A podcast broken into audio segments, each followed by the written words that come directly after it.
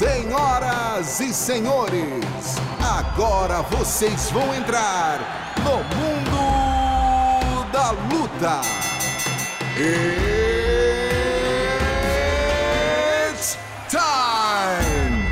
Salve, galera! Sejam muito bem-vindos a mais uma edição do podcast Mundo da Luta, podcast especializado em esportes de combate. Eu sou Marcelo Russo, editor do Combate.com, e essa semana temos aqui dois convidados, dois companheiros nossos aqui que vão bater um papo com a gente. Vai ter um convidado daqui a pouco, a gente diz quem é. Primeiramente, o cara que, né, até aquele bordão que todo mundo curte. Vem chegando você, Luiz Prota. Tudo bem, meu amigo? Como é que você tá? Tudo bem, Rússio? Que legal. Olha, adoro participar do Mundo da Luta aqui, principalmente quando a semana é boa, né? Quando a semana traz aí grandes lutas no final de semana, grandes disputas, né? E também quando tem uh, polêmica, né? Porque afinal de contas a gente vem já de um final de semana recheado de coisas boas, né? Uma satisfação imensa estar ao seu lado aqui, ao lado dos assinantes também do Mundo da Luta e do nosso glorioso faixa preta Gleidson. Gleidson Venda, Prata já antecipou nosso segundo participante aqui, terceiro, contando comigo, né? Gleidson Venda, tudo bem, meu irmão? Como é que você está? Tudo bem, Russo? Prazer estar aí com você mais uma vez, com meu parceiro Prota aí de tantas, tantos anos aí trabalhando junto, né, Prota?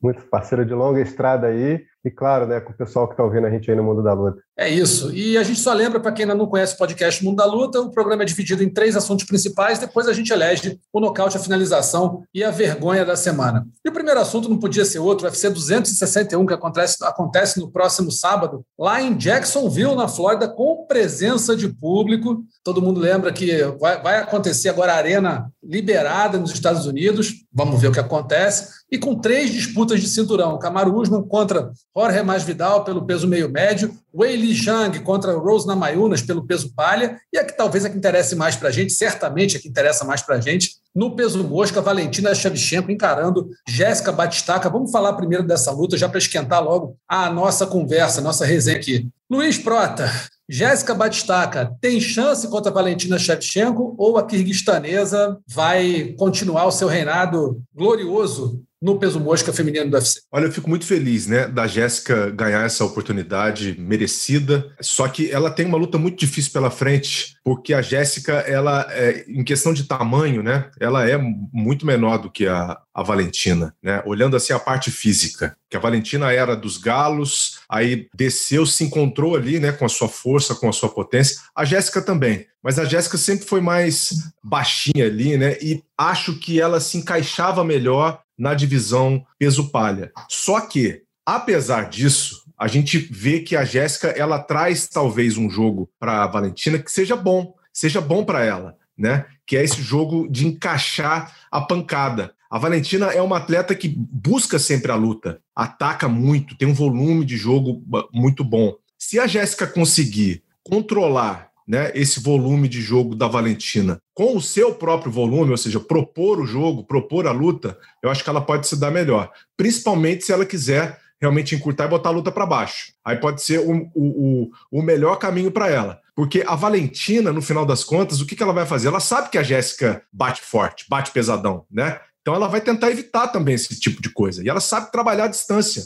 Então acho que pode ser um, um problema aí para a Jéssica tentar desvendar isso. A gente já viu em outras lutas, por exemplo, contra a Ioana, que a Jéssica teve um pouco de problema de encontrar, né, de chegar perto, de se aproximar. Eu acho que a Valentina vai se valer disso, vai manter bem a distância. Agora, é, se a Jéssica conseguir, de fato, mudar um pouco esse seu estilo para encaixar os golpes ali na curta distância, eu acho que pode ser uma boa para ela. Mas, é, assim, eu não quero desmerecer a Jéssica de jeito nenhum. Eu acho que ela tem uma grande chance de levar essa luta para baixo e tentar finalizar. A gente sempre fala isso, né, Russo? Né, Gleidson? Poxa, o brasileiro é fera é, no jiu-jitsu, mas a gente raramente vê uma tática que envolva o jiu-jitsu, né? É, é, eu não me lembro de um, de um lutador que tenha, de um lutador brasileiro, que a gente tenha falado assim, né, ele tem que usar o jiu-jitsu, ele vai lá e usa o jiu-jitsu. Não tem, não tem, a gente não tem isso. Geralmente o, o, o, brasileiro tenta trocar, tenta vencer naquelas áreas e que de repente ele acredite né, que ele vá ser melhor. Eu acho que a Jéssica tinha que se valer disso, ela tinha que se valer dessa estratégia.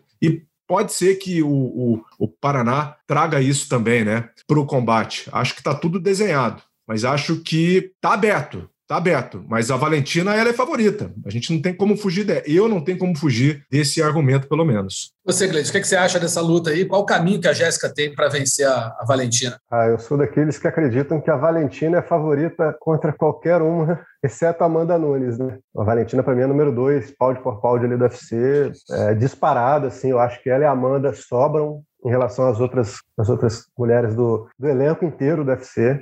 Mas também é, vale destacar né, talvez a, a Jéssica seja o desafio mais duro para a Valentina desde a própria Amanda, né? Porque depois da Valentina, depois da Amanda, a Valentina até lutou com a Ioana, que é uma ex-campeã respeitadíssima, mas o jogo ali casava, né? Eram duas atletas da trocação, elas se conheciam bem e tudo mais. Mas a Jéssica, eu acho que tem esse fator que, como o Prota falou, que é o jogo de chão, né, cara? E é muita força. A Jéssica, embora seja menorzinha, né, ela é muito forte, cara. Então eu acho que ela pode impor esse jogo de chão. É claro que derrubar a Valentina não vai ser uma tarefa fácil. Por conta disso também a Valentina é bem favorita, mas dá para acreditar na Jéssica sim. Eu já deixo de, de, já deixo de antemão aqui que meu palpitão vai ser na zebra para o palpitão do combate. Vai ser na Jéssica Batistaca. Estou contando com a surpresa aí, apesar de reconhecer o total favoritismo da Valentina nessa luta.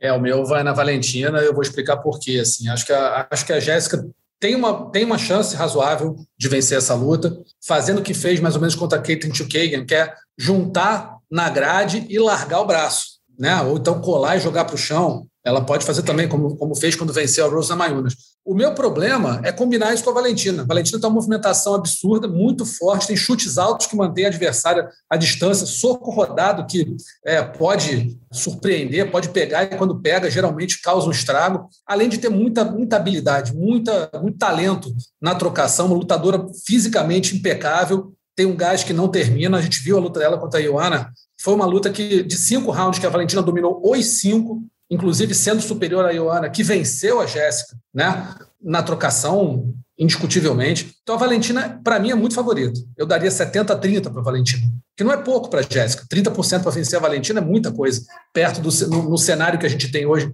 das lutadoras né, do, do, peso do peso mosca e até do peso do peso galo, quando a Valentina lutou lá, era muito difícil ganhar dela, só a Amanda conseguiu. Então, é, vejo que, assim, se a Jéssica conseguir encurralar a Valentina e evitar dar espaço à Valentina para desenvolver o jogo dela, esse é o grande caminho, na minha opinião. Seja em pé, seja no chão. No chão é aquela, né, fazer o jiu-jitsu como, como a Amanda fez e conseguiu ir muito bem. Mas em pé, se ela deixar a Valentina se movimentar, abrir o espaço para conseguir encaixar o, jogo, vai ser mais ou menos como foi com a, com a, com a Rose Namayunas.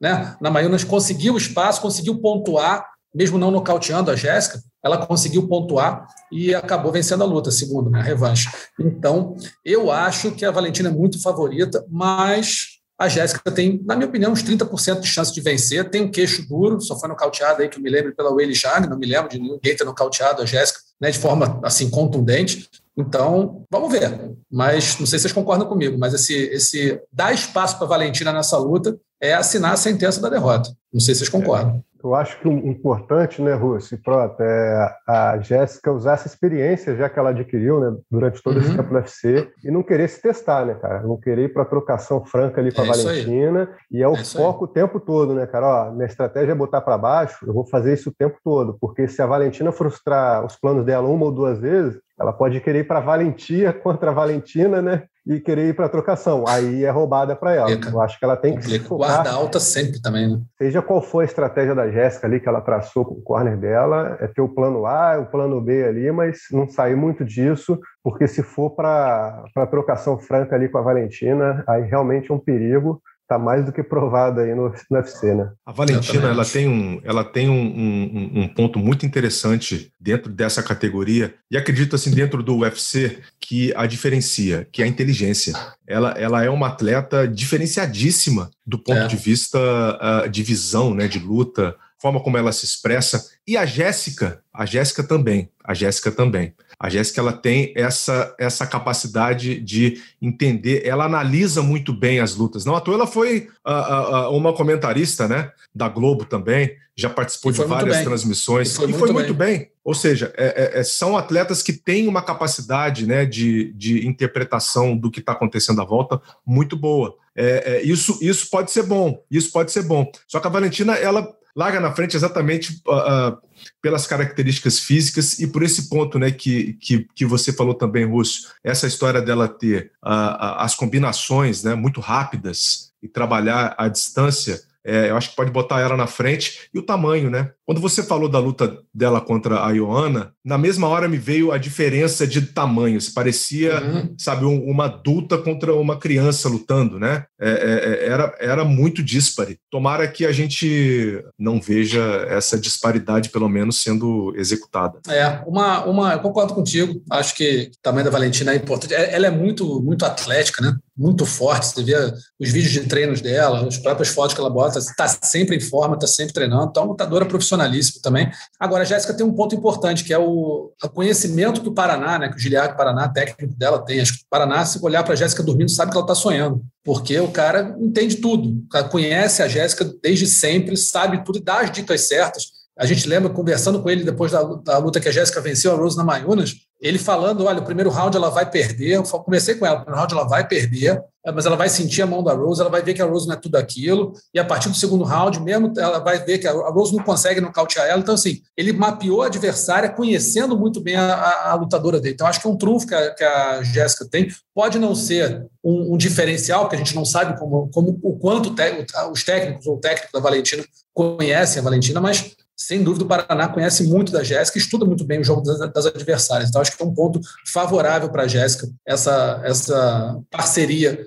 com o Giliard Paraná desde sempre. Enfim, vamos ver o que vai acontecer com a brasileira, que vai fazer a primeira disputa de cinturão da noite. São três. A primeira é logo Valentina contra Jéssica Batistaca. A segunda vai ser o Eli Jang contra Fala, Prato, pode falar. Não, assim, só o último ponto. É, manda, manda. A Jéssica, a Jéssica, ela já até se pronunciou em, em relação a isso, né? Na matéria que rodou no último final de semana, é, uhum. no Esporte Espetacular, falando que ela gosta de ser azarão da história, né? Ah, e acho que ela entra, ela entra também sem, sem essa responsabilidade. Eu acho muito importante esse ponto, né? Sem essa, é, essa eu não vou dizer culpa, né?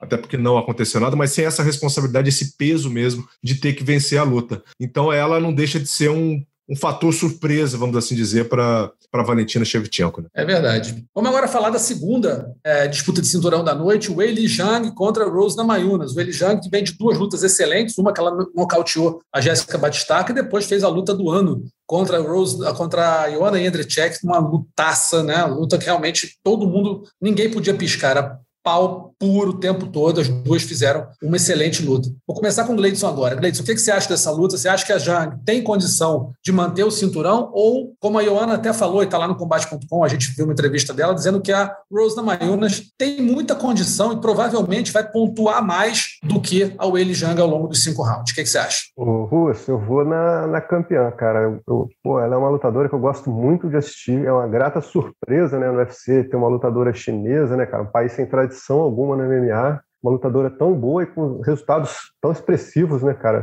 Se olhar o currículo dela no UFC, é realmente impressionante. Ela é muito talentosa, muito técnica. Eu, eu gosto muito de ver a, a, campeã em ação. Eu acho que ela vence mais uma vez. A Rose realmente pode ser um bom desafio para ela, mas é, eu acho que ela já foi bem testada ali no octógono, né? Contra a Joana, contra a Jéssica, então ela está mais do que encascorada para encarar um desafio como esse, vai chegar ali como campeã, eu acredito que vai se impor. Essa luta dela contra a Ioana no ano passado, pô, foi fantástica, né, cara? Porra, é luta do ano mesmo, e ela mostrou que realmente chegou ali que, e, e não foi à toa, né? Chegou ali, venceu a Jéssica, depois, pô, venceu a, a maior lutadora ali da categoria, né, de, de números, né, que era a Ioana. Então, realmente, assim, tem que respeitar. É, não vejo essa vantagem toda na Rose, não. Para mim, a campeã sai com o cinturão de novo deve ser. É, também acho. E você, Prato, o que, que, você acha? É, eu acho que não tem como ir contra vocês, não, né? É, ela tem um ponto que é muito bacana de ver dentro dessa divisão aí, que ela bate forte também, né? A, Poder de nocaute, a, né? A Jang bate forte. A gente viu o que ela fez com a Jéssica, né? Assim, para você conseguir nocautear a Jéssica, realmente você tem que ser temida, né? Então acho que a, a, a Rose Namayunas, ela, ela já entra também já com esse pé atrás, né? Mas a, mas a Rose, ela tem ali um, um um ponto uh, muito importante a favor dela, né, que é também saber trabalhar à distância. Né? Ela não é uma lutadora que precisa se aproximar muito para uh, acertar as suas oponentes. Né? É, eu estou muito curioso para ver essa luta, porque a Rose Namajunas ela está tentando se reinventar também dentro da categoria depois que ela recuperou o cinturão. né? Ela até chegou a falar em parar, ela chegou a falar em, em desistir da luta, né? Ficou frustrada em um determinado momento. Então eu acho que essa luta ela pode ser fundamental para a gente ver o, os próximos passos da Rose, né? Que já se mostrou um pouco abalada, vamos dizer, com a, a forma como o mundo da luta realmente é, é, a recebe, né? De alguma maneira. É, acho que vai dar baile Jang, sim, mais uma vez. E arrisco até, hein? Arrisco. Arrisco nocaute, arrisco nocaute para a chinesa mais um. Vamos ver, poder de nocaute ela tem. Dá para assim, não dá para dizer que ela é uma mini Valentina, mas ela tem umas características muito parecidas, né? lutadora com muito poder de nocaute, muito atlética, rápida, pega duro, vai para cima o tempo inteiro, gás muito bom, quer dizer, aquela escola chinesa de preparação física que a gente vê muito aí em ginástica olímpica, agora natação recentemente, saltos ornamentais, você vê que o pessoal é impecável. Eu acho que é o Wei Shang que faz é, essa mesma, segue essa mesma doutrina aí, né, da preparação física lá da, da China. Realmente é uma lutadora espetacular, bacana ter uma campeã, uma campeã chinesa, mas eu, eu acho que ela vai ganhar. Ainda bem que o palpitão não diz o, não tem mais o como nem que round, porque para mim é uma incógnita danada. Acho que a Namayunas pode fazer uma luta inteligente, estratégica com ela, né? tentar usar muito bem a envergadura que ela tem, usar talvez o jogo de chão, amarrar um pouco a Shang, tentar cansar. Enfim, acho que vai ser uma bela luta. Vamos ver o que vai acontecer no, no, na disputa do cinturão peso palha. E no peso meio médio, tem ali aquela rivalidade. Assim, eu honestamente acho que essa luta é, tem pouco sentido, né? Mas para os americanos tem uma imensa uma, de, uma, de um apelo de rivalidade, enfim, que é Camaro Usman, campeão peso meio médio, enfrentando o Jorge Masvidal, que perdeu para ele e só tem um trunfo nessa, nessa brincadeira. Ter treinado, sei lá, ter aceitado a luta com seis dias de antecedência e aí acabou perdendo por pontos. Então ele diz: olha, se com seis dias eu conseguir né, não ser nocauteado, eu conseguir fazer frente, me dá dois meses que eu ganho desse cara. Tem até o vídeo promocional do UFC com o Masvidal falando disso. Para mim, luta sem sentido. Para mim, acho que não, não precisaria ter, mas quem somos nós para dizer o que, que o UFC faz ou não faz, né, amigo? Está lá a luta principal marcada. Camaruzman vai defender o seu cinturão mais uma vez, vem de uma invencibilidade gigantesca aí, se não me engano, 18 lutas, contra o Masvidal. Quero saber de você, Proto. O que, que você acha dessa luta? O que, que vai dar nisso aí? Acho muito pouco provável que dê Masvidal, mas Vamos ver, vou te ouvir aí. Vai lá. Bem, o sentido dessa luta ele é, é, um só, né? Ele já é o sexto maior evento em vendas de pay-per-view da história do UFC. É né? isso. 1,3 milhão de, de, de, vendas aí, eu acho que justifica toda essa revanche. Porque você tem outros atletas que estariam na frente. Ainda, falta uma, ainda faltam uns dias aí, né? Então pode subir bem. Pode, exato. É. Uh, a gente tem, por exemplo, o Stephen Thompson, né, que deveria enfrentar, até na minha opinião, ele até poderia ganhar essa chance pelo título contra o Usman, né? Uh, mas ele vai pegar o Durinho em julho, né? Você uhum. tem o Leon Edwards também, que está ali na, no topo da, da cadeia. Mas olhando para o combate em si, eu acho que vai ser o repeteco do que aconteceu no primeiro. É a expectativa, pelo menos, que a gente tem. Né? Uh, se o Jorge Masvidal teve mais tempo para trabalhar agora num camp mais específico, né? para jogar ali exatamente e anular aquilo que ele viu que o Usman tinha de, de, de, fortaleza, a gente vai ver, fica uma incógnita. Eu acho que essa foi a incógnita também que, de repente, o Dana White levantou, né? Bem, se você em pouco tempo você conseguiu resistir daquela maneira, tomou um passeio, né? Ele foi dominado em todos os sentidos certo? Mas não foi nocauteado, não foi finalizado, né? E entregou até uma luta um pouco aquém daquilo que a gente esperava. Então eu acredito, eu acredito que essa luta ela venha a ser melhor do que a primeira. Eu acho que ela não vai ser pior. É, a expectativa ela sobe. Só que eu acredito ainda que o Kamaru Usman tenha mais recursos né, para repetir a, a, sua imposição física e técnica para cima do Jorge Masvidal. E a gente fica na expectativa de quebra de recorde em relação à primeira também, né? Na venda de pay-per-view. Até porque tem público agora. Tem, assim, eu acho que a gente tem o, o, os ingredientes, eu até quero falar sobre isso depois, depois que a gente acabar de falar da luta, né? É, porque é um evento mais do que especial para esses caras. Né? Estar no evento que marca a volta de público é muito especial para esses caras, para essas atletas né, que vão entrar em ação. Então, é um marco histórico também, né? É um evento histórico. É verdade. Gleidson concorda com o Prota que, e comigo também, que é muito difícil mais Vidal levar essa, essa vitória? Concordo, só, só que nessa a única coisa que eu tenho em relação ao palpitão é que eu cravaria a decisão dos jurados certo ali para o é. Usman. Para mim vai ser é. aquela, aquela amarração do Usman durante cinco rounds. Ele realmente é um cara que tem todos os méritos, né, pelas vitórias, pelos títulos que ele vem conquistando, mas não é dos mais empolgantes, né, para assistir, né? Eu acho que ele vai fazer esse joguinho dele de novo, de ficar botando para baixo, dar uma amarrada ali no Masvidal. E o Masvidal não tem tantos recursos assim, né, para para evitar esse jogo, né? Mas Vidal, a gente já até falou sobre isso, né, Russo? Ele é meio parecido com o Nate Diaz ali, né? Ele tem um hype maior do que ele do que ele realmente já fez como lutador, né, cara? Ele não conquistou um título importante, não teve uma aquela vitória do Ben Askren, né, contra o Ben Askren foi a grande vitória da carreira dele. Então isso mexeu com o público americano. Ele tem os seus fãs lá nos Estados Unidos. Ele realmente ele deve ter sido convocado para fazer essa luta por conta dessa questão que o Prota levantou, né, que é a volta do público. Se não fosse esse esse detalhe, talvez o adversário do Usman fosse outro. Então, assim, ele tem o valor dele para o público americano, tem o hype dele ali para os fãs, mas realmente uma disputa de cinturão novamente para o Masvidal, para mim, não faz sentido algum, sendo que ele foi dominado naquela luta. Falar que foi uma, um, um agradecimento do UFC né, por ele ter aceitado aquela luta em cima da hora a gente já viu outros lutadores fazendo isso, o UFC nunca recompensou ninguém, né? A recompensa normalmente é o salário, né? A bolsa. Então, assim, para mim é puramente a questão é, do Masvidal com os fãs americanos, né, cara? Então, para mim é uma luta ali que o Usman tem tudo para dominar do início ao fim, fazer aquela lutinha longa, né? Durante a nossa madrugada aqui no 25 Brasil. minutos às três da manhã, né? Aquele, aquela delícia. Luta aquele cafezinho ou energético tem que estar do nosso lado ali para assistir até tem o fim. Tem que ter aquele balde, né? Aquele balde Ainda bem que tem duas lutas boas vindo antes, né? É, senão. É. Mete adrenalina outro, pro alto, né? Se tivesse outros ali do, do estilo do Usman, a gente Bullets. ia dormir no, no evento ali. Se é, bem, que, se bem que, se bem que o Usman, é, na última luta contra o Durinho, né, é, ele se mostrou um cara diferente, né? Até porque o, o, o Durinho acho que entrou um pouco até com esse pensamento, né, de que poderia anular esse, essa parte da luta agarrada contra ele. E a gente viu o que aconteceu, né? O Usman finalmente se mostrou pra gente, né? Um cara com uma capacidade realmente de nocautear um cara como o Durinho. É, e a gente viu. Então, assim, quem que sabe a gente não se surpreende também, né? Ah, e que o Usman. De... Não, não, e que o Usman, de repente, ele tem aberto ali uma, né, uma nova caixinha na cabeça dele, falando, poxa, eu acho que eu, eu tenho um novo caminho aqui para lutar uh, os adversários eles entram esperando alguma coisa, eu posso cortar por aqui. Mas eu concordo com você, Gleitson. Eu acho que a chance ela é pequena, né? O Prata está sendo muito otimista, né, de pensar assim. muito. Para mim, Olha, eu tô o muito vai voltar para o feijão com arroz dele, vai ainda mais pela questão dos estilos, né, cara? O Masvidal quer a trocação, então o Usman já sabe disso, é só ficar botando para baixo a luta inteira. O Prata está é. bem otimista para essa luta. Eu desconfio disso, cara. Desconfio que ele vai botar para baixo boa parte da luta, colar na grade, ficar ali fazendo aquele wrestling né, de amasso mesmo o tempo todo. Não sei se o Masvidal está preparado para evitar isso. Na primeira luta não estava. Foi para o chão a hora que quis. O Usman jogou ele no chão a hora que quis.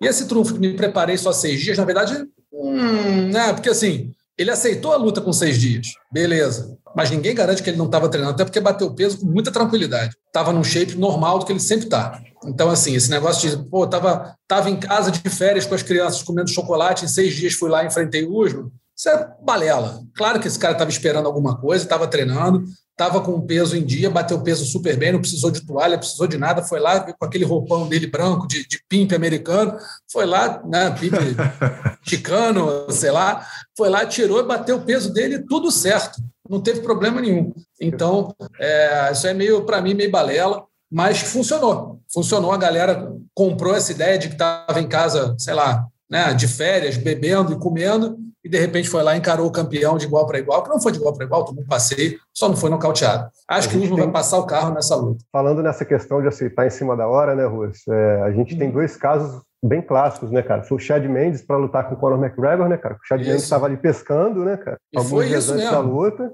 E o, uma mais antiga, né? Eu que sou saudosista, né, cara? A gente que gosta da, das antigas. Ele é o Murilo Bustamante comendo feijoada uma semana antes de enfrentar o Rampage no Pride. Foi o, isso. O Arona, acho que teve, ficou gripado, ficou doente, alguma coisa, não pôde lutar. Pride chamou o Murilo, o Murilo uma semana antes estava na, num quiosque na praia comendo feijoada, aceitou a luta e fez mal lutão. Então, assim, é, isso para mim é diferente. Agora, você vê, como você disse, né, Russo, a condição física que o Masvidal se apresentou, tudo bem que não estava com luta marcada, mas também não estava ali na... Não estava de férias. Teve que acelerar muita é. coisa, né? Isso então, realmente não dá para esperar uma luta tão diferente quanto daquela vez. Eu tô otimista, hein? Eu, eu continuo com o meu otimismo aqui. Vamos ver, vamos ver. Então, olha, agora o UFC 261, dia 24 de abril, próximo sábado, card preliminar às 19 horas de Brasília, card principal às 11 da noite. Você assiste tudo no Combate. O Sport TV 3 e o Combate.com transmitem as duas primeiras lutas do card preliminar e o site acompanha o evento inteiro em tempo real. Então tá aí, depois do nosso primeiro assunto, UFC 261, vamos dar um pulo em outro evento que o Combate está transmitindo, a Professional Fighters League, a PFL, e nada melhor do que falar com um dos representantes brasileiros no evento, Antônio Carlos Cara de Sapato. Tudo bom, doutor? Como é que você está por aí? Tudo ótimo, graças a Deus. Estou aqui, né, quarentenado,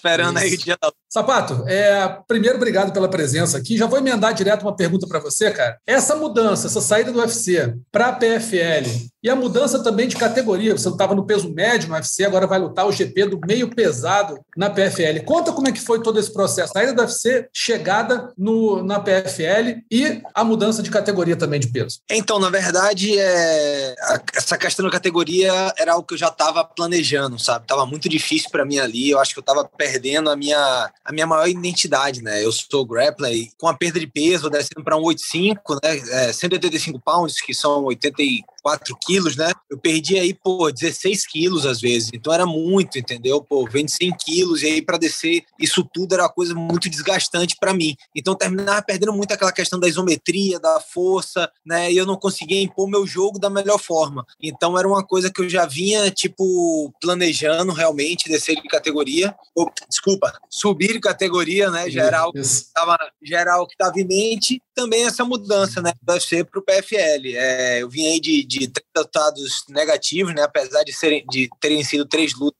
muito, muito parelhas, né? A Parelha, segunda verdade. a Hall, é, é, eu vejo completamente diferente aquela luta, né? Foi uma decisão dividida. Pô, tenho certeza que eu ganhei aquele round. Eu, na verdade, ultimamente tenho visto muitos resultados aí controversos ultimamente, é, coisa que você, eu acho que você não via muito é, no passado, né? E o UFC tava cara, não sei, não estava sendo mais. Não sei explicar, mudou bastante, assim, sabe? Depois da, da venda do UFC para essa nova empresa, mudou bastante, virou muito entretenimento e acho que deixou um pouco o lado esporte de, sabe, escanteado e virou muito entretenimento. Então isso daí estava já me incomodando bastante, né? Eu já via o, o, sistema do PFL com muito bons olhos. O PFL, o sistema aqui mesmo, você, você vai onde você realmente merece, né? Se você ganha a luta, você vai para próxima, para próxima. Não tem essa questão de propaganda e promoção, porque né, essa questão do trash talk está muito em, em alta, né? Essa era McGregor aí tal acontecendo, a galera querendo realmente aderir a esse a esse perfil e não é o meu perfil, né? Longe de ser. Eu sou uma pessoa que me dou bem com todo mundo, inclusive com meus adversários, né? Você vê no TUF, eu convivi com meus adversários, com as pessoas que eu ia lutar e, pô, me dava muito bem com todo mundo, sempre respeitei todo mundo, né? Então não sou dessa linha, nem consigo ser, né? Eu já até disse, cara, eu vou até aderir a isso daí, mas não sou eu, entendeu? Então ter, terminava ficando mal com isso. E, cara, o PFL. Não era natural o teu, né? Não é natural, é, entendeu? Então terminava cara, aquilo não era bom para mim, né, emocionalmente. Então você vivia, na, você vivia nisso, né? E, e aí eu vim pro PFL, né, assim que, que pô, eu cortei a relação lá com o UFC, a gente, né, saí do UFC, eu já falei com o meu empresário, né? Tinha, tinha algumas outras propostas também, mas a proposta que eu realmente mais queria era do PFL, porque eu gosto muito do sistema deles, né? Tudo, tudo como funciona, e, e aí ele conseguiu essa vaga e aqui estamos, né? Já, aquela já. chancezinha de meter um milhão de dólares na conta, né? Nunca é mal, né? Nunca é ruim. Nada mal, né? e no final é mais de um milhão, né? Porque ainda tem a bolsa que é, é anterior. É isso. Pô, é, só, por, só a luta final vale um milhão, né? Não é a bolsa inteira do ano. Só a é, luta final vale. É, na verdade, as duas lutas finais, né? Você junta. Isso. Apesar de você receber na semifinal, né? Se você ganhar no final, é, é ela soma, né? Ela faz a soma. Entendeu? Entendi. Mas tá Entendi. ótimo, tá? Pô, pra mim, financeiramente, foi muito bom, sabe? É, profissionalmente, tá, cara, tá, tá sendo muito bom também essa questão de subir de categoria. Tô aqui, tô conseguindo, pô, comer bem, me alimentar bem, me sentindo bem, treinando forte ainda, porque a gente teve que ver, é, vir para cá 17 dias antes, né, por causa da quarentena. Então a gente ficou dois dias aqui no quarto e depois a gente está a gente está podendo aqui circular e treinar, né, mas é uma área restrita só para os lutadores e coaches e enfim o pessoal do evento, entendeu? Mas estamos tendo que fazer essa quarentena aí para é. por causa questão desse novo momento aí, né? Que esse momento aí que o mundo está passando, essa questão do Covid, né? Espero que passe logo e que tudo volte a, a ser como era antes. Vai lá, Prota. Cara de sapato, satisfação falar com você aqui, muito legal. Bora. Que isso, Poxa. prazer é meu, pô. A gente torce, a gente torce muito por você, né? É, e assim, eu queria saber essa mudança, né, que você fez, indo também para um grande evento que está crescendo, que o combate também vai mostrar, né, a partir desse mês. Que fiquei feliz muitas... pra caramba com essa notícia, viu, Prota? Pô, fiquei feliz demais, cara. Tá com vocês é do combate ia ser muito bom. E assim, as pessoas elas têm perguntado, né? Elas querem saber exatamente, né, quem que vai lutar, quem são os brasileiros. E você uhum. faz parte, né, também uh, desse esquadrão que está ali representando a nossa bandeira brasileira. Eu queria saber de você uh, exatamente, assim, num ponto mais específico, né, como como é trabalhar para o PFL, né? O que, que, assim, como qual é a forma como eles tratam o atleta? Essa questão dos patrocínios, né? Que no UFC já é bem mais restrito também, né? Em relação a isso, porque ali eles têm uma cobertura uh, com os patrocinadores próprios, né? E como vem sendo para você uh, se promover realmente uh, para fazer outros anúncios, né, ganhar dinheiro de formas diferentes. Uh, o UFC ele te dava uma plataforma maior ou o PFL ele abre esse leque também para você de uma maneira diferente? Cara, o, o UFC tem, tem mais história porque está há mais tempo, né? Então ele já tem vários anos aí.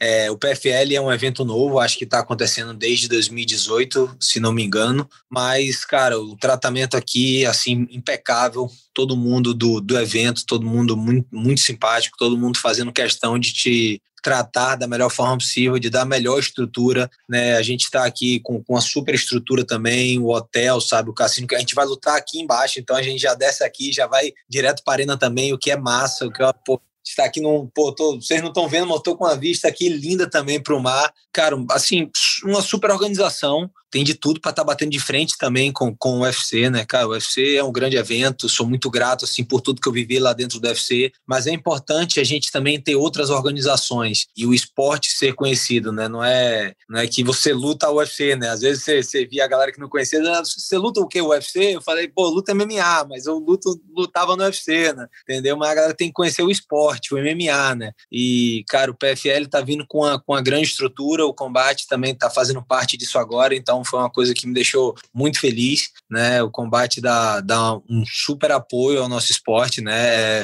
Enfim, só, só, tem, só tem vocês aí no Brasil, né? Vocês arrebentam. E, cara, tô, tô pô, super feliz e quero fazer de tudo para esse evento se tornar cada vez mais conhecido, principalmente aí no Brasil. Acho que aqui ele já é bastante conhecido, ele tem passado na ESPN também, assim como é o UFC, né? E espero que também fique muito conhecido aí pelo Brasil. Afinal, a gente tem, tem alguns campeões, já, já, já teve alguns campeões no PFL, né? O próprio Natan também, que é amigo meu, que é lá da academia, pô, ele é bicampeão do PFL aqui, então tem uma galera boa aí representando. Sapato, prazer falar contigo, cara. Pô, cara prazer Sapato, que é um, foi, um dos convidados, foi um dos comentaristas convidados em algumas transmissões nossas lá no combate, né, Sapato? Verdade. Porra, era sempre bem requisitado lá, porque mandava muito bem. Passando essa pandemia aí, né? Tiver no Brasil, quiser comentar a PFL lá, pô, vai ser muito bem-vindo. Oh, né? Com certeza. Negócio que eu acho que eu vou estar lutando, mas se der, eu tô aí comentando. Ah, ah. se bem os outros eventos também, né? Na outra semana, é verdade. Vai ter não uns intervalos, pra... né? Pô? Por que não, né? Da, da, semana seguinte eu tô dentro. Ô, Sapato, eu queria saber, cara, como é que é essa questão da bolha aí para vocês? É, você, você contou, né, que certa antecedência, você disse também que circula no hotel, né? Mas você pode ter contato com outros lutadores. Questão dos seus treinos, você pode treinar com seus parceiros todos que estão aí e que, são, que vão lutar no evento também.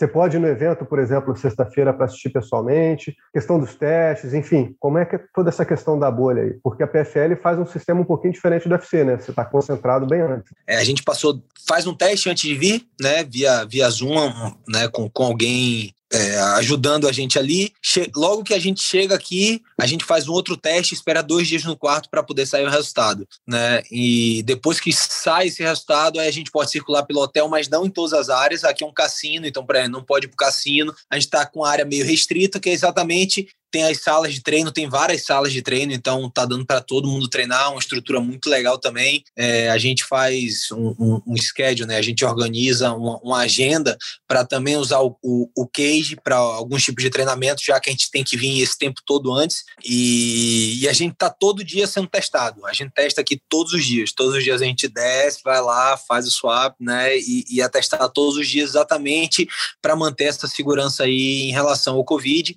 né? A gente gente tem que, enfim, também criar uma, uma estrutura nossa de trazer os nossos treinadores, parceiros de treino, para poder estar tá treinando com a gente, né? Porque afinal são 17 dias, a gente ainda não, não pode estar tá no, no, Tipo, a gente geralmente diminui a, a, carga de treinamento na última semana, né? Então, como a gente veio um pouco antes, tem que trazer um parceiro, tem que fazer a nossa estrutura também para continuar o nosso treino em, em, alto rendimento, né? E, e chegar bem na luta. Mas a gente está podendo, sim. A gente sempre vê aqui, a gente sempre vê outros lutadores, a gente tem acesso a, a aos lutadores, aos coaches, está todo mundo na mesma área, então a gente se vê, né? E você pode estar tá treinando com teu parceiro, com teu professor, entendeu? E todos sendo submetidos a um teste todos os dias, né? E usando máscara, sempre isso também, né? E eles têm o maior cuidado de sempre é, depois que alguém treina, eles vão, eles limpam a área, né? Desinfectam tudo, fazem tudo, botam uma plaquinha lá, ó, sala limpa. Então, tá apto para treinar naquela, naquela sala também, porque tem várias salas, várias salas aqui e uma estrutura muito legal, uma área assim boa para treinamento. Agora, Sapato, você tem aí na divisão, você tem o campeão, que é o argentino, né? Emiliano Sordi. Você tem também Cris Camose, Tom Lolo, que é o teu adversário, César Mutantes, Melinho Rama. Quer dizer, você tem uma, uma divisão interessante. Você já mapeou essa divisão? Como é que você. O que, que você pode falar dessa divisão, principalmente da tua luta contra o veterano, né? O Tom Lolo? É, então, eu via a divisão, né? Já mais ou menos mapeei ali e vi, sei um um pouquinho de cada um, mas eu, eu ia focando, tipo, luta-luta, né? Eu falei, cara, vamos focando luta-luta, né? Porque é mais importante, porque você fica ansioso já pensando nas lutas futuras, né? E você primeiro tem que fazer a pontuação, você tem que pontuar, porque se você não fizer a pontuação correta, você não consegue para a semifinal, né, que são os playoffs, e consequentemente para a final, para conseguir esse cinturão. Então, acho que é, é importante eu, eu pensar luta-luta, né? Eu foquei muito agora no Tom Lawler, eu nem estou pensando muito nessas essas outras lutas. É como um tuf, né, velho? Você, você não sabe, eu não sei com quem eu vou lutar, né? Então, realmente ficar especulando e fazer uma, uma, uma situação com, com oito pessoas diferentes, né? Porque tem eu, Tom Lola, que eu já vou lutar, então sobram oito. Eu não vou ficar especulando essas oito lutas. Eu quero realmente, assim que lutar, ah, não sei é, quando eles já vão me avisar sobre a próxima luta, para eu já começar um estudo também adequado sobre esse próximo adversário. Então eu foquei 100% aí no Tom Lola, que é um veterano, também já foi do UFC, é um cara bem duro também, então tem que estar preparado para lutar com ele, né? E espero não, não lutar com algumas pessoas agora por questão de de, de intimidade mesmo, né? Pô, conheço mutante, sabe? Então preferia se eu lutar com ele, ou até o próprio o Emiliano, ou o Jay. Eu tenho três, assim, conhecidos e um. Eu tenho dois conhecidos e um parceiro de treino, né? Que é o, o Jordan Young, que uhum. vai lutar com o Vini Pezão, que tem o Vini também ainda, né? Tem o então, Vini também. É, Verdade, Vini Magalhães. Lutar, é, eu prefiro lutar com eles se for lutar lá para semifinal e final, né? Para realmente não. Porque queira ou não, é chato você lutar com alguém que você conhece. Se acontecer, a gente vai ter, né? Vamos lá, fazer um sparring duro, vamos ter que trabalhar. Uhum. Mas assim, é uma coisa que eu prefiro nem pensar agora, porque é, é até, é até uma sensação chata. Você pensar que você pode lutar com pessoas que você, que você pô, gosta, que você conhece, mas eu passei claro. por isso também faz parte do nosso trabalho, não tem jeito, né? E, e assim, como é que você se vê é, nesse momento, né, é, dando esse passo importante na sua vida, saindo do UFC e tendo a chance, claro, de conquistar um prêmio milionário, né? Como que você vê o seu futuro, cara de sapato? Quanto tempo mais você uh, se vê lutando também em. MMA? Pô, eu acabei de fazer 31, né? Então ainda tem, um, ainda tem uma estrada aí pela frente. Pô, tem uns 10 aninhos, pelo menos, né? Hã? Uns 10 aninhos, pelo menos, aí, né? eu acho que pelo menos uns oito aí, eu acho que vai.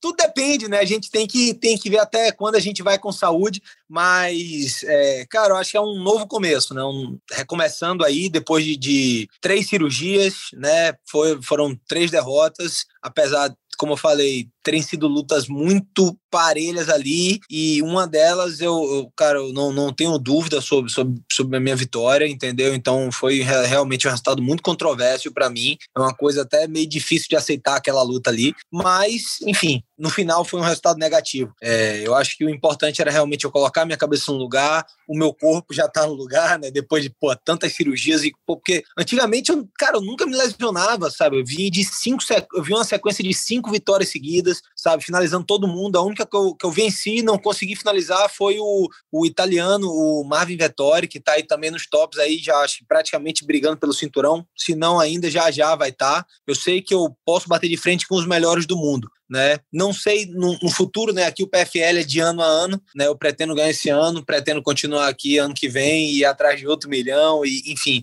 vamos ver como é que as coisas vão desenrolar. Como o PFL tem esse sistema de ano a ano, né? Da, da season, né? Da, da temporada, então é, eu vou ficar pensando por, por temporada, né? Claro, a gente faz os planos a curto, médio, longo prazo, né?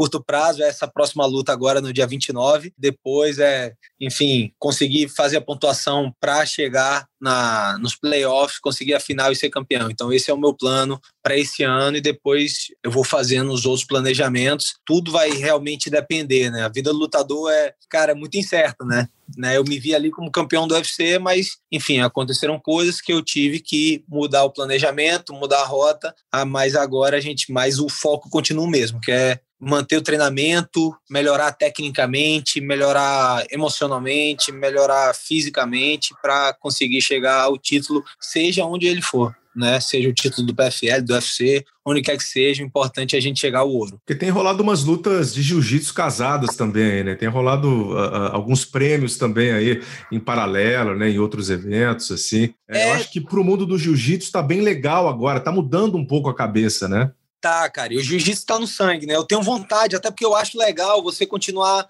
é, competindo. Eu acho que uma das coisas que me prejudicou muito nas lutas, como foi, as lutas foram muito no detalhe, né? Você, você vê as lutas assim, foi, foram coisas muito no, no detalhe, né? Então, é, acho que a falta de, de, de, tempo competindo, né? Porque você opera, fica um ano sem lutar, e opera de novo, mais outro ano, aí, entendeu? Isso tudo eu acho que me atrapalhou bastante, assim, essa questão do, do ritmo de luta, do ritmo de competição. Então, mesmo que seja uma competição de jiu-jitsu, você tá competindo, você não, você tá fora da, da sua zona zona de conforto. E acho que você sair da zona de conforto, entrar naquele, é, naquele modo competição, né? Isso daí é importante e você traz para a luta isso daí, né? E você entra mais relaxado, você entra, de certa forma, mais preparado para competir. Então, cara, isso daí também é uma opção. Eu também já estava pensando muito nisso. Eu acho que vai ser muito difícil esse ano, porque a cada sete semanas a gente tem uma, uma luta, né? Então, vou lutar agora, sete semanas, eu luto de novo, né? Depois sete semanas luta de novo, se Deus quiser, né? Passar para o playoff luta de novo e de novo. Então são quatro lutas esse ano, fora a luta que eu já fiz em janeiro. Vai, vai ser meio complicado para mim agora, mas acho que depois é, de outubro, se Deus quiser sair com esse cinturão daqui, aí a gente pensa aí nas competições de jiu-jitsu, que eu também tenho, tenho um planejamento de, de continuar competindo, para não ficar parado esse tempo todo. Né? Fala, Gleice. Ô, ô, Sapato, você mudando de categoria, né, cara, tem muito por conta dessa.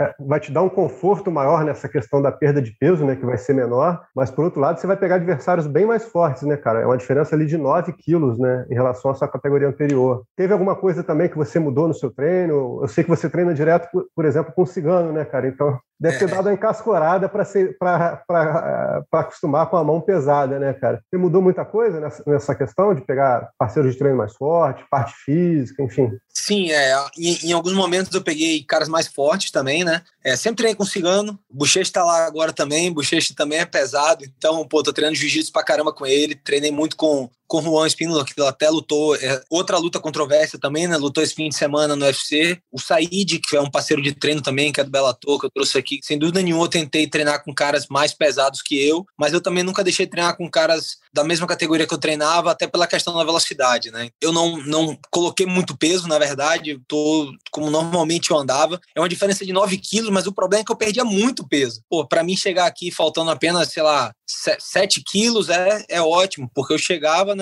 na luta já, já tinha que fazer dieta antes, sabe? Dieta que eu digo, eu sempre como bem, né? Mas uma dieta realmente restrita para você perder peso. Então, terminava perdendo gordura, perdia músculo, me sentia mais fraco, faltava energia, né, no final das contas. Eu acho que ali na luta eu senti essa falta de energia porque era muito peso, né? Eu sempre eu, eu costumava dizer que a, a categoria perfeita para mim seria tipo assim 88, 90 quilos, seria perfeito. Mas como não tem, eu acho que é só uma questão de adaptação, né? Ou você tem 84, ou você tem 93, né? E você vê pessoas que subiram e se deram muito bem, próprio Marreta, né? Apesar de não não não tá vindo de resultados é, positivos nas últimas lutas, lutou bem, né, conseguiu chegar ao cinturão, né, lutou com o John Jones muito bem. Para mim, ele ganhou do John Jones, para ser bem sincero. Então, acho que essa questão de, de perder peso é algo que vem atrapalhando muito a performance dos atletas. Para mim, eu vejo de uma forma muito positiva. Eu já lutei no TUF, então já lutei com caras, na verdade, muito mais pesados do que eu.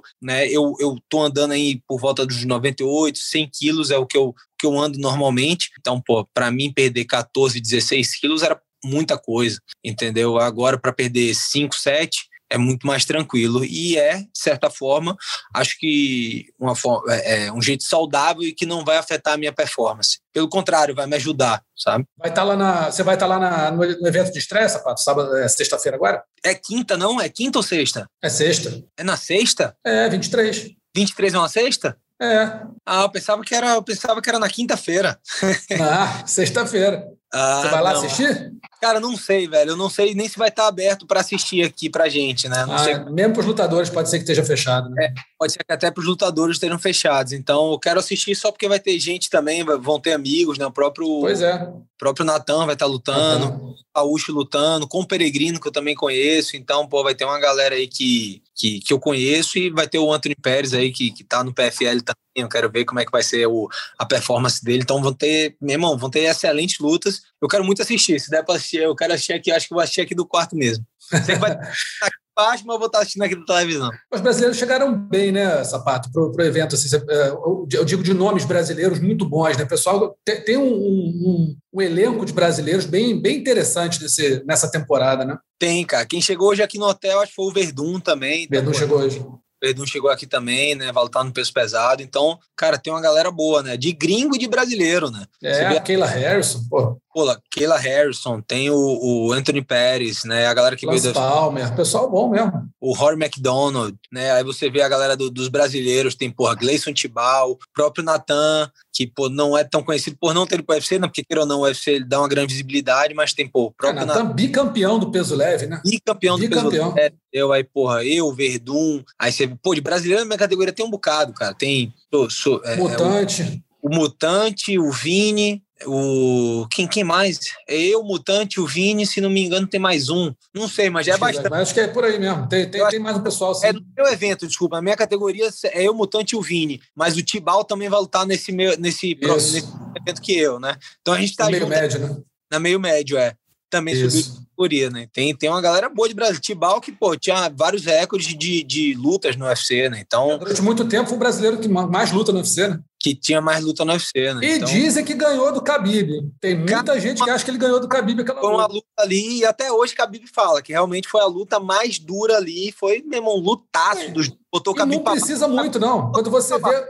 É, quando você vê o anúncio do resultado, única vez que você viu o Khabib de joelho agradecendo a Allah por ter sido apontado vencedor foi contra o Tibal. É verdade. Tibal é uma pedreira. Então, pedreira. pedreira. Lenda. Lenda. É, lenda mesmo. E tá aí, também vou estar tá torcendo muito para ele, um cara que arrebenta, velho. Tem umas quedas assim sinistras, uma defesa de queda fenomenal. Meu irmão, ele é ele é, ele é diferenciado. Então, meu irmão, também quero ver, quero ver Tibal representar em nosso Brasil, tenho certeza que vai representar bem demais. Vai sim, o pessoal do Brasil vai representar muito bem na PFL. Só lembrando o pessoal do combate, dia 23, na sexta-feira, estreia da PFL no combate, seis e meia da tarde, horário de Brasília, o card preliminar, card principal às 10 horas da noite, combate transmitindo toda a temporada da PFL. O Antônio Carlos Cara de Sapato vai lutar dia 29 contra o Tom Lawler no, no segundo evento, né, Sapato? Segundo Isso. evento da temporada, você vai estar lá no peso meio pesado enfrentando o Tom Lawler. Deixa eu só pegar aqui as lutas do segundo evento. Segundo evento tem Rory McDonald lutando, tem Antônio Carlos Cara de Sapato, campeão Emiliano Sordi, tem o João Zeferino, Vini Magalhães, César Mutante, Cleison Tibal, é brasileiro que não acaba mais aí na PFL, novo evento do combate chegando aí, começando nessa próxima sexta-feira, são 10 cards que a gente vai acompanhar com exclusividade ao vivo aqui para o Brasil. Sapato, brigadíssimo pela presença, Porra, boa sorte e, se Deus quiser, uma boa vitória aí nessa estreia que siga até a final. vamos lá, que fendeu, vamos pegar esse cinturão aí pro Brasil. É isso aí. Valeu, Obrigado, amigo. Bom, depois dessa entrevista aqui com o, Carlos, com o Antônio Carlos Cara de Sapato, que vai fazer aí a estreia dele no PFL no dia 29 de abril, não sei se essa sexta-feira agora, aí a outra quinta, né? Isso aí, sexta-feira agora, na outra quinta-feira, dia 29, ele faz a estreia dele na PFL. Vamos agora falar sobre o evento, cara, que foi meio, foi muito falado, né? Teve muita mídia, teve muita muita repercussão aí, que foi a luta de boxe entre o youtuber Jake Paul contra o ex-UFC e ex-campeão do peso leve, peso leve do One, é, peso leve do One, não, meio médio, meio, médio, meio médio, peso meio médio do One, o Ben Askren. Todo mundo, né, achando que, pô, agora o Jake Paul vai pegar um lutador profissional, vai lutar boxe com um cara profissional. Ok, profissional de MMA e tudo, mas o Ben Askren, a trocação dele, se bobear, era igual a minha. Então, assim, o cara não, não tem uma grande trocação em evento nenhum. E acabou sendo nocauteado pelo youtuber. Quer perguntar para vocês, amigos, começar aqui com o Gleides. Gleides, o que, que você acha desse, desse tipo de evento, cara? Isso faz mais bem ao boxe por promover o esporte ou, faz, ou é um pouco mais nocivo porque mostra um, um, um aspecto meio de circo, né? um, meio que um, uma presepada, que no final das contas acaba promovendo só a grande estrela do evento, que era o tal do Jake Paul, que saiu como vitorioso em cima do lutador, ex-campeão mundial de MMA lutador profissional. O Russo, eu acho que não faz bem para nem, nem para MMA, nem para o boxe. Eu acho que faz bem é para o bolso dos, dos lutadores, né? Que foram os únicos, é, pode-se dizer assim, vitoriosos, né? Porque realmente é, eu acho que é muito difícil alguém levar a sério uma luta como essa, né, cara? É, é quase que um freak show, né, cara? Porque é um youtuber lutando contra um lutador de MMA no boxe.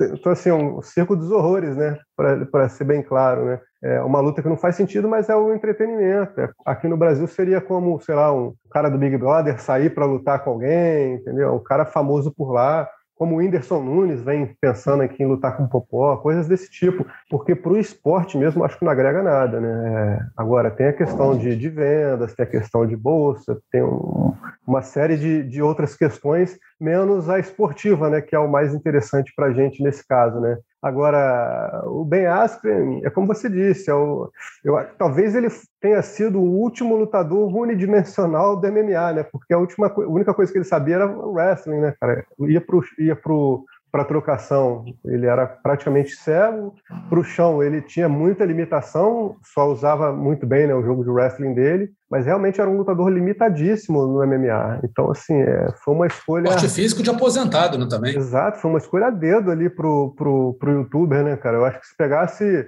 um Daniel Cormier, por exemplo, que é um recém-aposentado, ia espancar ele, né, cara? Eu acho que o, o trunfo que o Ben Askren tinha, que, que não teve, que não pôde nem usufruir disso, foi o que você citou, a questão do físico, né, cara? Quando você pega um atleta do UFC, cara, é, a, parte física dele é diferenciada.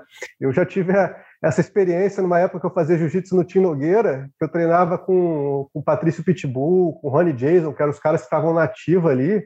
E, assim, era realmente uma coisa assim de outro mundo. Eram caras é mais planeta, leves né, que eu, mas com gás maior, com força maior, e caras, assim, 20 quilos mais leves do que eu. E era realmente, assim, outro, outro nível. Então, nem, nem essa questão o Ben Askren pôde usar a favor dele. Então, assim, mesmo se o, se o, Jake Paul pegasse um, um, cara, um durinho da vida, né, cara, que é um grappler, mas é um cara da ativa do MMA, ele teria muito mais problemas, sem dúvida alguma. Ele, eu acho que essa luta foi escolhida a dedo para ele vencer. Não que o Ben Askren tenha entregado a luta, mas assim, é um adversário talvez o único possível, né? Pronto, até agora uma, uma nova discussão aí, parece que o Floyd Mayweather botou no, na, nas redes sociais dele que tem cinco cidades dispostas a fazer a sediar, a receber a luta dele contra o Jake Paul. Então, assim, Floyd Mayweather e Jake Paul está sendo cogitada para um evento próximo aí. O mundo acabou, Prota? Ou isso a gente não viu? Olha, a gente vive um freak show, na verdade, né? A gente vive Contínuo, um, assim, né? a, a, a, gente reclama às vezes do UFC, ah, mas o UFC não está mais levando em consideração mérito, né? É, a parte atlética, aquilo que a gente sempre espera né, ali dos lutadores que realmente vão crescendo dentro da divisão por vencer, uh, não só por uh, falar, por ter seguidores, mas uh, fora desse mundo do UFC, é isso que a gente tem visto. Né? As redes sociais hoje elas impactam diretamente. Mandam no mundo. No, mandam no mundo Manda no É. mundo. Então, ele, como um youtuber lá com seus milhões de seguidores, ele tem a legião dele. Então, assim, é, do ponto de vista de business, interessa a, a qualquer lutador também estar ao lado dele. Agora, por que, que não é legal para o esporte? E o que não é legal para o esporte? É fazer uma luta contra um Ben Askren da vida. Você nocauteia o cara daquele jeito, né? Uma luta completamente esdrúxula. É, para quem não viu, tem lá no YouTube também a luta Ah, inteira. durou um né? minuto. É, exato. A luta inteira é assim. é, a gente Cabe num, pode falar cabe, em. num, cabe num. Como é que Cabe fala? um vídeo do, do Instagram, né? É Direto. Você isso, não precisa nem é botar ali no. no ah, Cabe no Stories. ó. é, cabe no Stories. Mas É assim, o, o, o, ponto, o ponto de você desafiar um cara como esse faz mal ao esporte, né? Agora, o fato do, do Mayweather querer enfrentar o Jake Paul, aí você já abre um outro leque. Aí você já muda um pouco o patamar de exigência, porque você já traz um, um público extremamente fiel ao boxe, que segue o Mayweather, que acompanhou a luta contra o Conor McGregor, e você traz o Conor também para essa história, porque o, o, o Jake Paul já está desafiando o Conor, já quer fazer essa luta com o Conor. Aí Desafiou o Tyron Woodley, cara. veja só, o Tyron Woodley, Pô, Tyron Woodley, ex-campeão do UFC, quer fazer essa luta também, né? claro. Porque aqui Então, o Ben Askren ganhou 500 vale. mil dólares. Ele nunca ganhou isso na MMA. Vale, interessa, interessa para esses caras, né? É easy money, dinheiro fácil, É. principalmente para o lutador ah, profissional, né? O Mayweather sabe que através do entretenimento, transformando o esporte em entretenimento, né? Ele se faz ali, ele se faz. A empresa dele depende disso, empresa de É eventos, né? Então, mas a gente vive um freak show. Eu não, eu não gosto muito disso. Eu acho que isso tem um impacto negativo em parte da sociedade que não que, que às vezes não tem um, um senso crítico ah, muito forte, né, para discernir ah, o que é esporte do que é entretenimento, né? Mas é, eu acredito que isso não muda, não muda o mundo da luta do ponto de vista de você continuar tendo ainda bons lutadores, né? Você continua tendo eventos sérios, ah, principalmente aí no, no MMA, mas o boxe está desaparecido já tem ah, o que uma década, mais de uma década que o boxe desapareceu. Aí você tem o Mike Tyson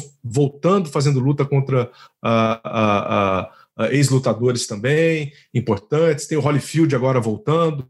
Então a gente vê um boom, na verdade, de, de, de grandes caras que tinham nome, né? Que foram atletas de verdade e que vêm fazendo lutas casadas. Mas você trazer atletas amadores com potencial de venda, eu acho que é só bom para o business. Mas para o esporte, deixa a desejar, né? É, eu acho que sim. Não sei se o Gleison concorda, mas assim, eu, a, a gente vê, por exemplo, o, o, o, boxe bem, o boxe bem disputado, o boxe sério, profissional. Esse, esse tipo de evento tira, eu acho que, na verdade, o foco do bom boxe, do boxe tradicional, do boxe centenário, bicentenário boxe, que tem pô, dos maiores atletas da história do esporte. Alguns dos maiores vieram do boxe. Você pega o Mike Tyson, pega o Roy Jones Jr., você pega é, Muhammad Ali, talvez a maior personalidade do esporte em todos os tempos, tenha sido, veio do boxe, e aí você tira esse, esse lado e bota, bota um youtuber que tem X milhões de seguidores, fazendo uma presepada danada, contra o lutador de MMA aposentado, semi-aposentado, o que quer que seja, e aí esse garoto pega e dá um pau no cara, que a gente, assim, eu tendo a achar que ele acertou, que ele nocauteou mesmo, mas vai saber, sabe? Eu te, eu, eu te prometo 500 mil para você, olha, eu te acerto uma mão. Aí você vê o que você faz. Se você quiser dar, um, dar uma mergulhada ali, dar um tibum, dar, um, dar uma de aqualoco no ringue, você dá. E é isso. Então, sabe, Gleison, eu, eu, não sei se você concorda, cara, mas acho que tira muito o foco do bom boxe e traz muito o boxe freak, né? o freak show do boxe. O MMA já teve isso lá atrás, né? os freak shows de MMA, até tem aparecido aí o Circo da Luta, não sei o que, uma presepada nada, mas agora o boxe está tá começando a pegar isso, é o, o, o freak do boxe. Né? Eu acho que é meio. Eu, eu confesso assim, como eu comecei a ver luta na minha vida, vendo boxe com meu pai. Então, assim, cara, é, é, eu fico um pouco triste de ver que o, que o grande boxe, aquele evento, aquele esporte pô, de séculos, sabe, com grandes ídolos, esteja agora meio que se resumindo a um youtuber batendo num, num atleta MMA aposentado. Fica uma questão meio pastelão, né, Russo? Parece um é. trapalhões ali brincando no ringue, né, cara? Eu, como eu falei, eu não acho nem que tenha sido marmelada, não. Eu só acho que ele pegou um cara muito ruim de trocação que, é, que era que é aposentado, lutador, né? lutador certo para ele vencer, que era o Ben Askren, né? Ele é. deu o tiro certo. Talvez o que? Uns 10 anos mais velho que ele, 15 anos mais velho que ele, sei lá. Isso, totalmente fora de forma. Lutou, é. Horrível. Então, assim, é, e é isso. Enquanto a gente. É, enquanto tem essa carência de grandes ídolos no boxe, né, cara? Apesar de ter ótimos campeões, né, cara? É, nomes aí incontestáveis, como o Floyd, que já está em fim de carreira, mas sem dúvida alguma são os maiores da história. Ao invés do boxe buscar os novos campeões, né, promover esses novos campeões, acaba se vou dizer se destacando, né, mas acaba assim aparecendo por conta de um, de um freak show, né, cara? É, ainda tomara, né, que ainda bem que essa moda não pegou no UFC, né, cara? Porque o dia que o Dana White resolver né? fazer uma luta desse tipo, ele, a gente não pode né, isentar porque o CM Punk foi lutar no UFC, né, cara? O CM Punk não tinha nenhuma luta de MMA e foi lá direto para o UFC. Mas eu não digo nem que foi tão freak quanto, como, como foi com essa do, de boxe agora. Pelo menos o CM é, Punk acho que não chegou perto, na não. academia, pegou um cara que tinha um cartel igual, não foi main event de nada, não ganhou uma fortuna, enfim. É, mas assim, para mim realmente é preocupante se isso aí virar, virar moda, né, cara? Porque aí os lutadores vão começar a fazer esses shows aí, vão, não sei se vão deixar o UFC de lado, alguma coisa desse tipo, mas é, se a gente passar a ver Conor McGregor ou alguns outros nomes aí do, do MMA, os nomes importantes do MMA, né, saindo de cena para lutar boxe contra youtubers, eu acho que vai ser até triste para o esporte. Espero que essa é, moda realmente não pegue. Acho não bem duvido. feio pro esporte. Não, daqui a pouco pode aparecer aquele cara que faz, joga o salzinho assim em cima da, da carne, lutando com alguém aí também. Aí vira bagunça, né? Eu não vira duvido. é bem diferente. Eu duvidar, não duvido mais de nada, Próximo. Eu cheguei na, quase 48, 48 anos de idade, eu tenho certeza que, assim, eu não vi nada, mas não duvido de mais nada. Sabe? Eu eu, o pouco que eu vi já me faz não duvidar mais de nada. Mas, por exemplo, é, tem uma diferença, por exemplo, desse evento agora que vai ter do Júlio César Chaves, pai, contra o Hector Mátio Camacho Júnior. E depois o filho do Júlio César Chaves, Júlio César Chaves Júnior, vai enfrentar o Anderson Silva, que é um lutador também. Então, assim, não tem youtuber na jogada, é todo mundo do esporte. É um evento promocional? É. Vale ranking mundial? Não. Mas são, pô, Júlio César Chaves, aqui, ó, meu grande ídolo do boxe, Júlio César Chaves. Faço, faço reverência a vida inteira. Está com 50 e poucos anos, 58 anos, se não me engano, por aí mas é o Júlio César Chaves, vai enfrentar um boxeador, o filho do Hector Márcio Camacho. Hector Márcio Camacho foi um dos grandes rivais do, do Júlio César Chaves, faleceu, filho dele pratica boxe, é lutador de boxe, vai lutar contra o rival do pai. Aí o filho do, do Chaves vai lutar com Anderson Silva, que não é um lutador de boxe, mas sempre fez boxe, treinou boxe a vida inteira, é um lutador contra um lutador. Então é outro tipo de evento, né? Então, mas esse negócio de youtuber, cara, eu vou te falar que, a não ser que o cara seja um youtuber, é um lutador. O cara é lutador e também é youtuber. Sai, do, sai do, do âmbito esportivo, né, Russo? Uma é. vez eu brinquei com o Pedro Riso falando de, dessa questão de lutar quando estivesse velho. Ele falou, pô, deixa o velhinho brigar, pô. Pega um, dá uma bengalada no outro ali, bate com a bengala no outro. Mas são lutadores, né, cara? Pô, Lutador, somos pô. nós, né, cara, pra, pra achar que o Julio César Chaves não deve lutar, porra, o Mike Exato. Tyson, por exemplo, mas assim, é, cada um no seu quadrado, né, cara? Entendendo bem o que é realmente isso. é isso. Agora, o boxe se sujeitar, como a gente falou, né, um youtuber contra um lutador aposentado de MMA que nunca lutou boxe na vida para fazer um pois mega é. evento realmente é, não, é, não é o melhor. E rolando uma grana fortíssima, ou seja, os patrocínios, né, Prota, estão voando em cima disso. Todo mundo está querendo venderam, embarcar. Eles venderam, eles venderam 1,3 milhão de, de pay-per-view, gente. Isso é, isso é um negócio inacreditável. Assim, tá, tá estimado aí em cerca de 75 milhões de dólares o, o que eles faturaram né? A empresa que é do Snoop Dogg, né? Então, ah, assim, há muito interesse porque existe muito dinheiro, né? E nem entra também na categoria é, eu gosto, Gleidson também gosta, né? Do pro wrestling ali, onde você uhum. tem uma história, né? Você tem uma, uma décadas, um, certo décadas. atleticismo, você tem muita coisa envolvida, mas você tem também é, é, é esse esse show, né? O show. Mas, mas é Nem honesto, se né? enquadra né? nisso. É um show, todo mundo sabe que é show. Exato. Vê quem quer, gosta, quem quer, beleza, mas todo mundo sabe que é show. Todo mundo é um sabe que é a coreografia. Né, não tá, ninguém tá ali se, entretenimento, é isso. falando que é um combate real, um esporte e tal, é um entretenimento. Eu acho que é essa Ele é tá lá, ele, ele, botou no cartel dele, Gleidson, 3-0. Ele já tem 3-0. É o terceiro que ele bateu. Tem né? que engolir, né? Tem que engolir. É dureza. Enfim, amigos, vamos ver os próximos capítulos aí. Estão tá, se falando, como o Gleison falou, está se falando aí do Whindersson Nunes enfrentar o Popó, que, pô, coitado Olha, do Whindersson. O, o, Só o, falo isso. Cara, se eu não me engano, cara, essa luta partiu do Popó, cara. Não foi o Whindersson que desafiou, não. Acho que o Popó gostou da ideia de ver youtubers lutando e tal, e fez esse desafio, o Whindersson topou. Não, coitado do Whindersson mesmo, cara, porque. Não, é, coitado, porque o Popó, Popó não botar uma segunda ali já fica ruim para ele. O Popó, não, não, não, o Popó não sabe brincar. devagarzinho. É isso, o Popó não sabe brincar. É. Ele botou a luva, ele entrou ali, calçou a luva, entrou, passou para dentro do ringue. Um abraço, cara. O cara é um monte de pedra. Tem aquela famosa questão do primeiro soco na cara, né, cara? Se o Popó é estiver levando ali no banho-maria, se ele tomar uma ali do Whindersson. Acabou, acabou. Whindersson. Tomou umazinha só. Aí o cara quer brincar? Então acabou vamos brincar. Eu não sei quantas vezes campeão do mundo, então, enfim.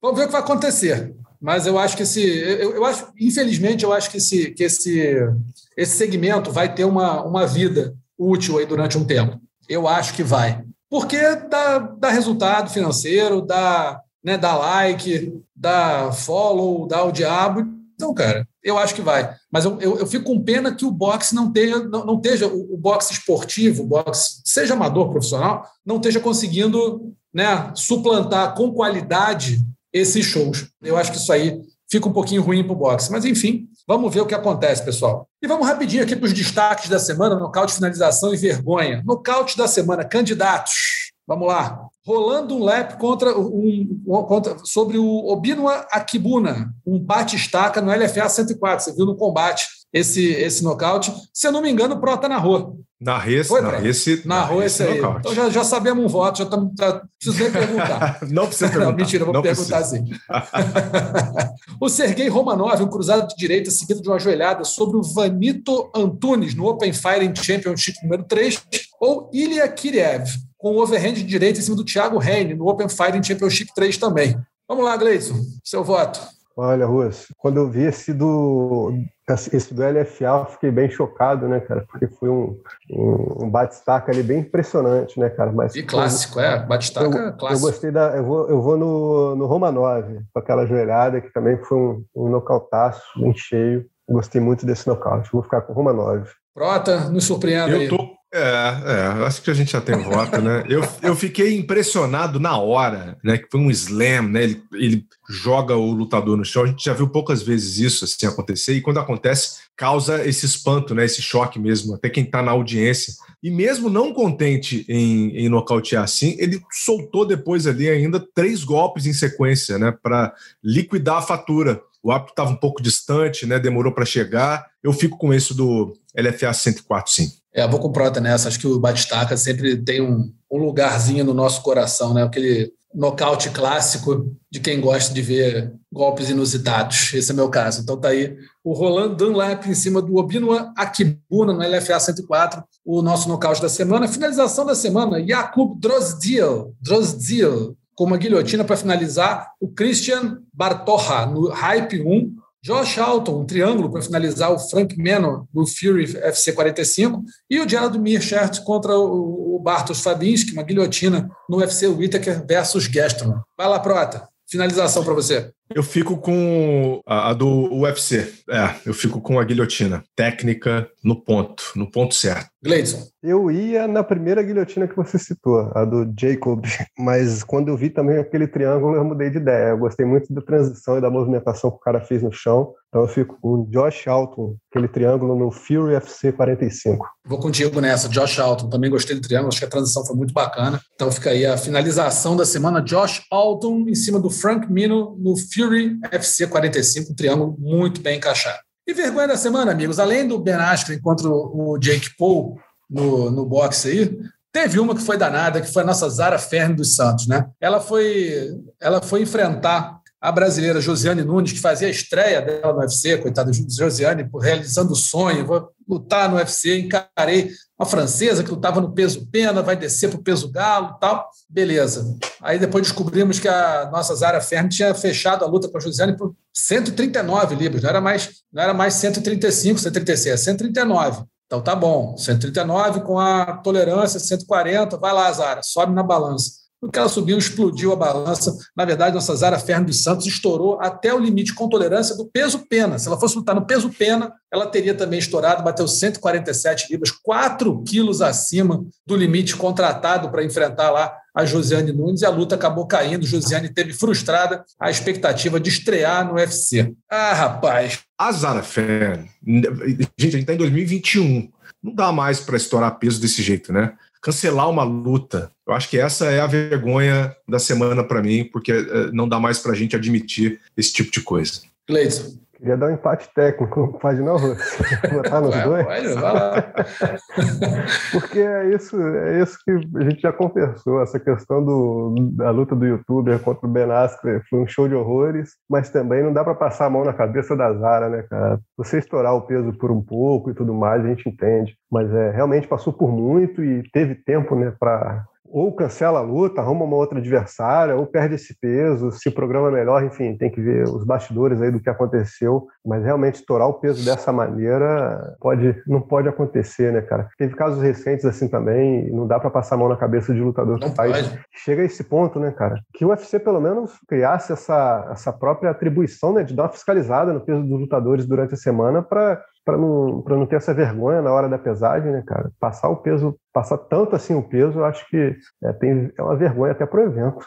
É, eu também acho. Vou, vou votar na, na Zara Fern como a vergonha da semana, porque é o que o Prota falou, o Ben Askren foi lá, entrou a mão, apanhou, caiu duro, beleza. Agora, cara, você perder, você ter a luta cancelada por 4 quilos acima do peso, uma coisa assim, ah, eu perdi, eu bati o peso, eu estourei o peso por, sei lá, 500 gramas, uma libra. Ah, tá bom, você vai lá, se pesa sem roupa, de repente baixa um pouquinho isso aí, tem mais uma hora para tentar tirar. Ah, não deu, ficou 200 gramas, acontece. Agora, 4 quilos, cara, são duas garrafas de refrigerante, PET, é muita coisa. Não dá, para mim não, não tem desculpa. Então, para mim, 4 quilos de carne no açougue para você ver o tanto que é. Pô, pois é, leva um tempo para comer e para digerir. Tu imagina isso aí acima. É muita coisa, cara. É muita coisa. Então, assim, para mim, Zara Ferro dos Santos, a vergonha da semana, 4 quilos acima, explodiu a balança no UFC no último fim de semana. Não sei nem se volta para o UFC. Não sei nem se volta, porque essa aí foi lamentável. Não, não, não tem uma grande, uma grande carreira no UFC, né? Acho que perdeu as lutas que fez aí. E agora, estourando, explodindo a balança em 4 quilos. Então, evidentemente, amigos, é ver, é vergonha da semana, dona Zara Ferro dos Santos. Pessoal, a gente vai ficando por aqui, agradecendo muito ao Luiz Prota, que já não vinha aqui há um tempão, tá uma marra danada, porque tá famoso, está narrando LeBron James, está narrando uma opção de coisa, né? Tá no hype, tá no tá hype, demais, né? Prota, né? tá, tá famoso, tá abandonando aqui os amigos, mas ó, portas abertas, Prota, sempre que quiser, tá brincando aqui, mas sempre que quiser, sabe que não precisa nem bater, é só chegar, sair entrando e batendo papo. Sabe que é só, é só, é só comunicar, né? É só comunicar que a gente chega. É, é, eu adoro participar aqui do, do mundo da luta e vou estar tá ligado nesse final de semana no UFC, no PFL, vou estar tá ligado em todos os eventos aí. Afinal de contas, a gente tem LFA e PFL na sexta-feira. São dois eventos. O combate vai abrir dois canais, dois é combates. É e, e, sabadão imperdível mesmo, torcendo para Jéssica. Tem o Alex Cowboy também que vem para ação. Uh, enfim, gente, vai, vai ser demais. Um abraço em vocês aí e até a próxima. Cleison, obrigado também, amigo. Valeu aí pela presença. Cleison está sempre por aqui. Chamou, ele vem. O assassino Valeu, silencioso, eu esqueci de apresentar, mas sempre apresento. Apelido de pouco. Hoje, é, hoje eu esqueci, mas tô, não, não, deixei passar, não. Valeu, Russo. Obrigado mais uma vez pelo convite aí. Um abraço para você, para o Prota, para todo mundo ligado aí no nosso podcast. E, pô, vamos preparar legal aí que é no combate.com, porque vai ter muita coisa legal aí no ar para todo mundo que É gosta. isso. Combate, Combate 2 na, na sexta-feira, combate, combate.com no sábado. Vai ser festa de luta para todo mundo. A gente agradece muito a presença de todo mundo aqui, a audiência. Lembra que o, o podcast Mundo da Luta está lá no combate.com, você pode ouvir a qualquer momento, ou então no seu agregador de podcast preferido, Google Podcasts, Apple Podcasts, Podcast e também no Spotify. Vai lá no Spotify, bate Mundo da Luta. Você tem não só esse, esse episódio, como todos os outros que a gente já gravou. Tá bom? Grande abraço para todo mundo, obrigado para a galera. Até mais. Finalizado. Semana que vem tem mais Mundo da Luta.